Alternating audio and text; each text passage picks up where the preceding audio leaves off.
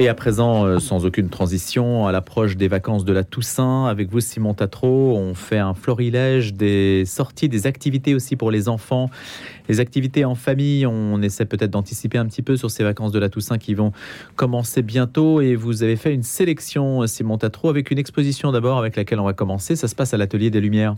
Oui, elle est consacrée au plus célèbre des reporters de la bande dessinée qui vient mener son enquête à l'Atelier des Lumières à Paris du 21 octobre au 20 novembre. Tintin, l'aventure immersive, une explosion inédite à découvrir sans attendre. Il est allé sur la Lune, au Congo, en Égypte, au Tibet, à Sydney. Tintin et son fidèle Milou ont fait le tour du monde, s'embarquant dans des aventures toujours plus extraordinaires et périlleuses. Cet automne, Tintin débarque à Paris pour un voyage plus reposant.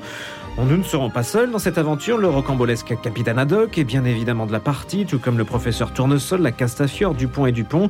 Cette exposition nous permet de revivre toutes les histoires et les odyssées racontées par Hergé depuis 1929. L'Atelier des Lumières nous immerge dans l'univers de Tintin, un personnage emblématique de la culture populaire et du monde de la bande dessinée.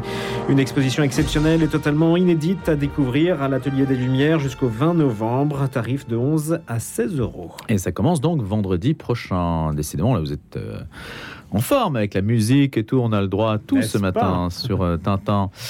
Voilà, pour ceux qui ne connaîtraient pas, mais même ceux qui connaissent après tout, aiment évidemment euh, Tintin et toute son équipe. Allez, on prend maintenant la direction de Fontainebleau pour profiter du grand air. C'est une autre idée que vous avez eue. Oui, Fontainebleau Tourisme vous propose de découvrir la forêt de Fontainebleau au rythme d'une balade familiale sur le thème des animaux. Vous serez accompagné de Yannick Dagneau, spécialiste de la forêt de Fontainebleau et de sa faune exceptionnelle.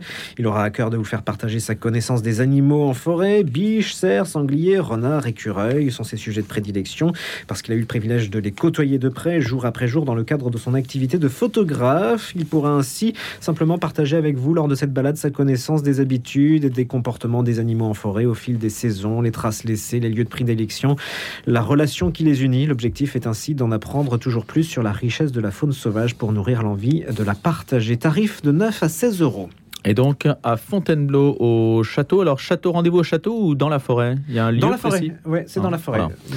On file maintenant euh, en Seine-et-Marne. En fait, on reste en Seine-et-Marne, hein, d'ailleurs, puisque, enfin, c'est pas très loin, en tout cas, le château de Volvicomte. Oui, qui organise de nombreuses animations, euh, comme des parcours sonores immersifs, des jeux de piste ou d'aventure et des visites guidées costumées, animées par des comédiens professionnels. Costumés, les enfants, les princesses et mousquetaires seront plongés dans la vie quotidienne des enfants du XVIIe siècle. La visite historique est ponctuée d'anecdotes et de jeux du grand siècle pour garantir des souvenirs inoubliables, pour partir à la découverte des intérieurs du plus grand monument historique privé de France c'est sur réservation en supplément du billet d'entrée compris entre 11 et 16,90 euros. Voilà, merci Simon Tatro. Trois idées donc pour les vacances de la Toussaint. L'exposition exceptionnelle à l'Atelier des Lumières Tintin jusqu'au 20 novembre. Fontainebleau, allez découvrir la faune sauvage et Volvicomte, non loin de là où vous aurez l'occasion de revivre le grand siècle. Ça fait pas mal de choses en fait, Simon Tatron. On pourra peut-être d'ailleurs renouveler l'expérience et se dire il y a, tellement, tellement, de choses à faire. On a eu l'embarras du choix. C'est d'autant plus pertinent euh, que si jamais il y a des problèmes de transport évidemment et qu'on peut pas aller très loin pour ces vacances de la Toussaint, eh bien on peut se rabattre entre guillemets sur des activités qui sont relativement proches. Merci Simon Tatro. Allez, rien à voir à présent. Vous savez, depuis quelques jours, on renoue avec le principe de la question du jour qu'on se posait l'année dernière très régulièrement avec deux chroniqueurs. Là, la formule a un petit peu changé. C'est souvent un chroniqueur qui venait régulièrement et qui vient nous éclairer sur une question. Alors ce matin, j'ai convié Vincent Morche qui est avec nous et qui avait l'habitude de venir aussi le mercredi. Bonjour Vincent. Bonjour Louis. En fait, on a quelques minutes, c'est ce qu'on se donne. Vous êtes en solo pour éclairer avec nous un, un élément de l'actualité peut-être un trait de cette actualité tendue que l'on vit aujourd'hui. Comme vous êtes l'auteur de La force de dire non, petite spiritualité de l'esprit de résistance, paru aux éditions Salvatore, vous êtes éditeur, essayiste, philosophe, je me suis dit, tiens, est-ce qu'on est peut-être dans un moment euh, qui mériterait d'être décrypté à la faveur de cette réalité, la résistance, la force de dire non? On a l'impression qu'il y a beaucoup de gens qui disent non aujourd'hui à les grévistes. Tenez, si on commence par eux, est-ce qu'ils ne disent pas non après tout?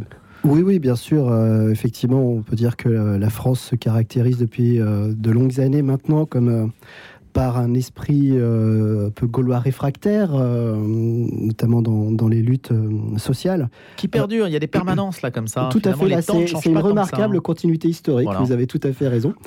mais là, vous voyez, pour parler précisément voilà, de, de, la marche qui a eu lieu ce week-end de, la NUP contre la vie chère, contre l'inaction climatique, contre la casse des services publics, contre le 49-3, contre Macron.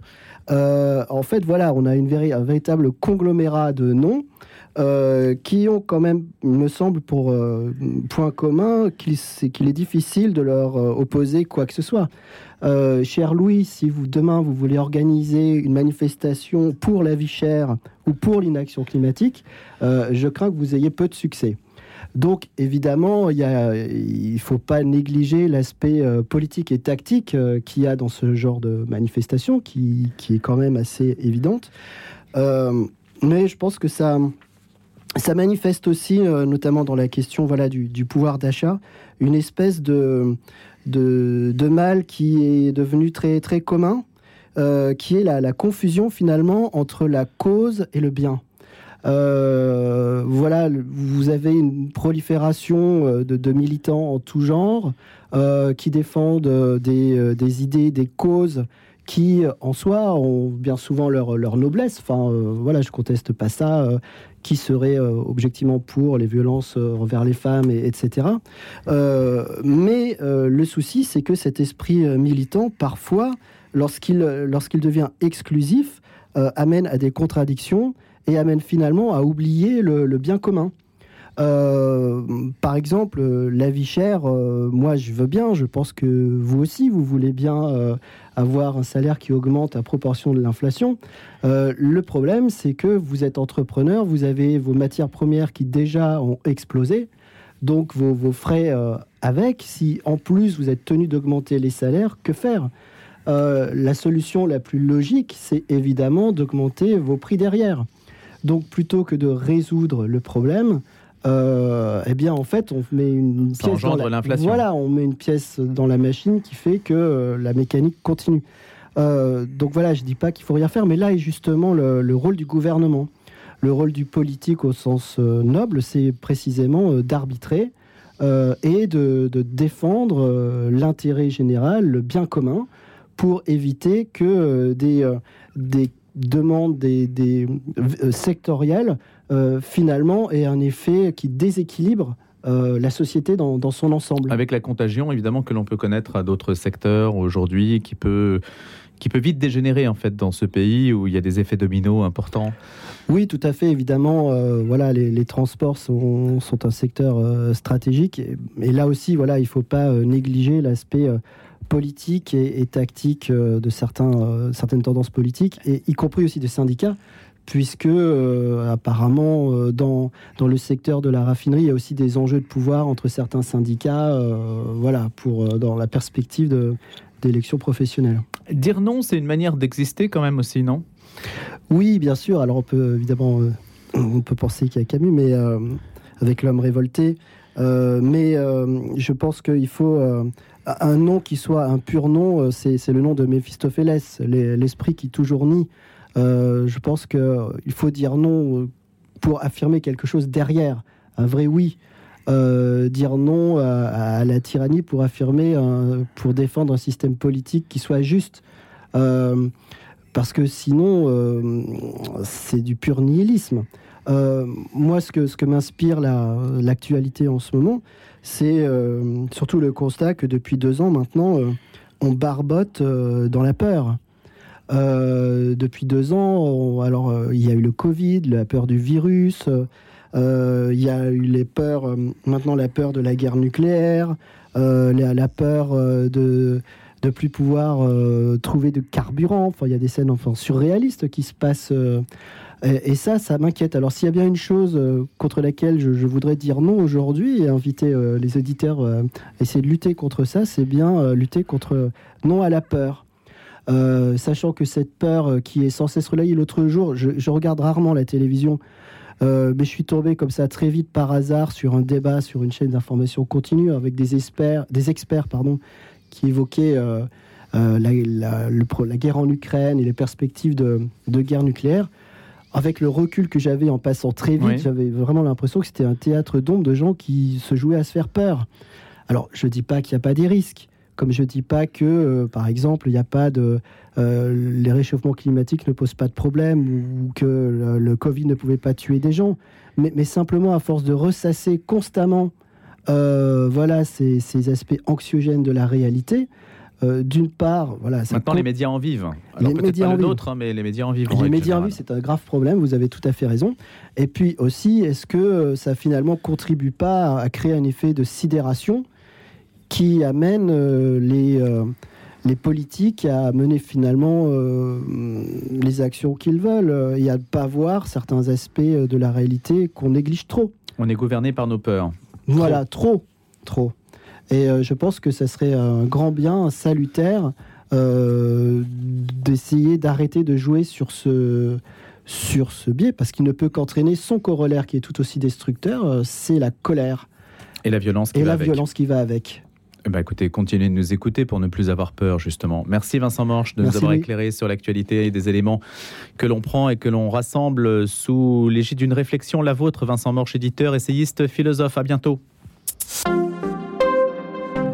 Et le mot noblesse a été cité à l'instant même par notre invité hein, pour nous dire qu'il y a des causes noble, effectivement, il y en a. Il y avait aussi la noblesse en tant que structure sociale, en tant que strate.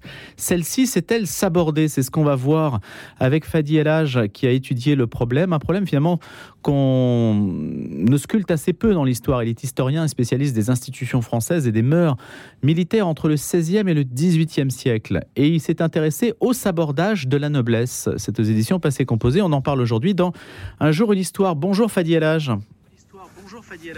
Bonjour. Merci d'avoir accepté notre invitation. Est-ce qu'on peut savoir déjà pourquoi euh, la noblesse représente chez vous un, intérêt pour l'historien, un intérêt même intellectuel? Pourquoi est-ce que vous êtes intéressé à cette question? Alors en tant qu'historien de l'État, je constate euh, régulièrement que les élites ont une part primordiale dans la construction euh, donc des institutions, dans la défense du royaume et euh, dans la politique et forcément on aboutit force on, on, aboutit pardon euh, à euh, une étude profonde sur les élites donc sur la noblesse. Alors, est-ce qu'on peut savoir si le sabordage a bien eu lieu au sens où, on l'entend, c'est-à-dire se saborder, c'est vraiment, c'est vraiment décider d'une certaine façon se résoudre à sa propre disparition. À sa propre disparition. Alors d'un point de vue factuel, bien sûr, il n'y a pas eu de décision unilatérale euh, de sabordage. Cela est certain. En revanche, nous pouvons évoquer un certain processus qui euh, s'est déroulé sur euh, une longue durée tout au long du XVIIIe siècle, mhm. on va dire de la fin du règne de Louis XIV jusqu'au début de la Révolution française, avec le souci de se réinventer, de réfléchir à des problèmes euh, aux causes de certaines critiques et aussi à une évolution, on va dire, générationnelle qui a finalement abouti à euh, une volonté de mettre les choses à plat, mmh. mais euh, dans une France qui aspirait à être régénérée, notamment au cœur de l'Assemblée nationale constituante, eh bien, la noblesse a été abolie en 1790.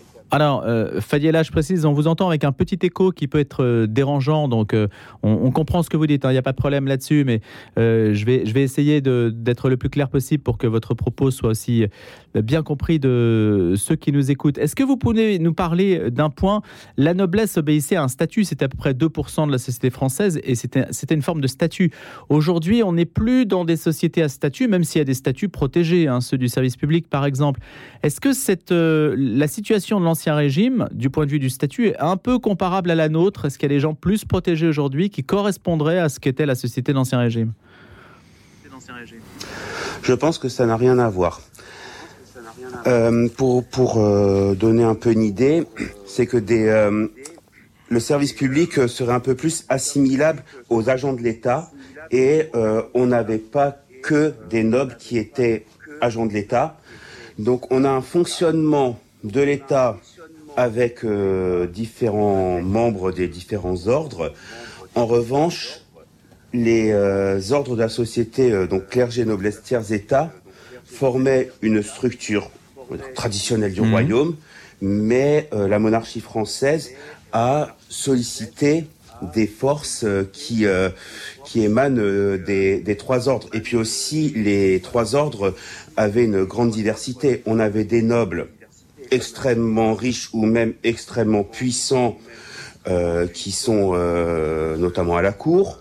De l'autre côté, on a aussi des membres du tiers état qui pouvaient être riches, aisés, euh, donc une bourgeoisie qui tend vers la noblesse tandis que euh, on a naturellement euh, des personnes euh, beaucoup plus pauvres. Et puis bon, pour prendre le cas aussi du clergé, on avait les différentes situations de l'archevêque hmm. ou même du cardinal qui était bien fortuné, et puis du curé de campagne qui était en, en difficulté. Donc une grande diversité à l'intérieur des ordres qui nous interdit de faire des comparaisons, hein, si j'essaie de résumer un peu votre, votre propos.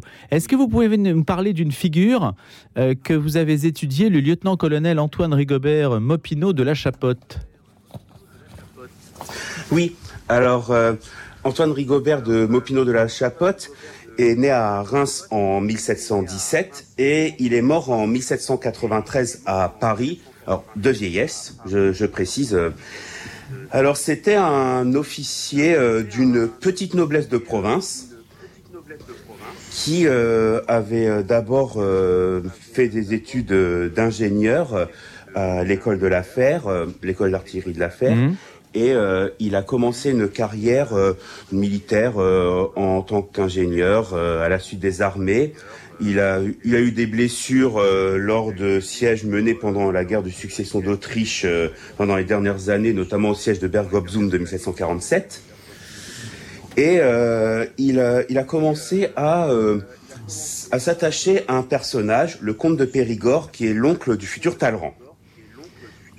Donc il était toujours auprès de lui, mhm. à, à, le suivre à la cour, aux armées, et il espérait aussi monter en grade puisque euh, bien qu'ingénieur, il, il avait été affecté à un régiment euh, d'infanterie, puis de cavalerie, mais euh, il n'a jamais dépassé le grade de lieutenant-colonel. Alors, il a écrit énormément d'opuscules, mais ces opuscules, bien souvent, n'ont pas été publiés, puisque d'un point de vue qualitatif, il faut être sincère, c'est essentiellement des compilations d'anecdotes, de donc ça n'a pas beaucoup d'intérêt chronologique en général. Et euh, voilà, donc ça n'a pas un intérêt majeur. Et euh, mais néanmoins, il y a des petites euh, phrases avec des réflexions sur la noblesse dans un contexte un peu plus global de, réflexion. Hmm.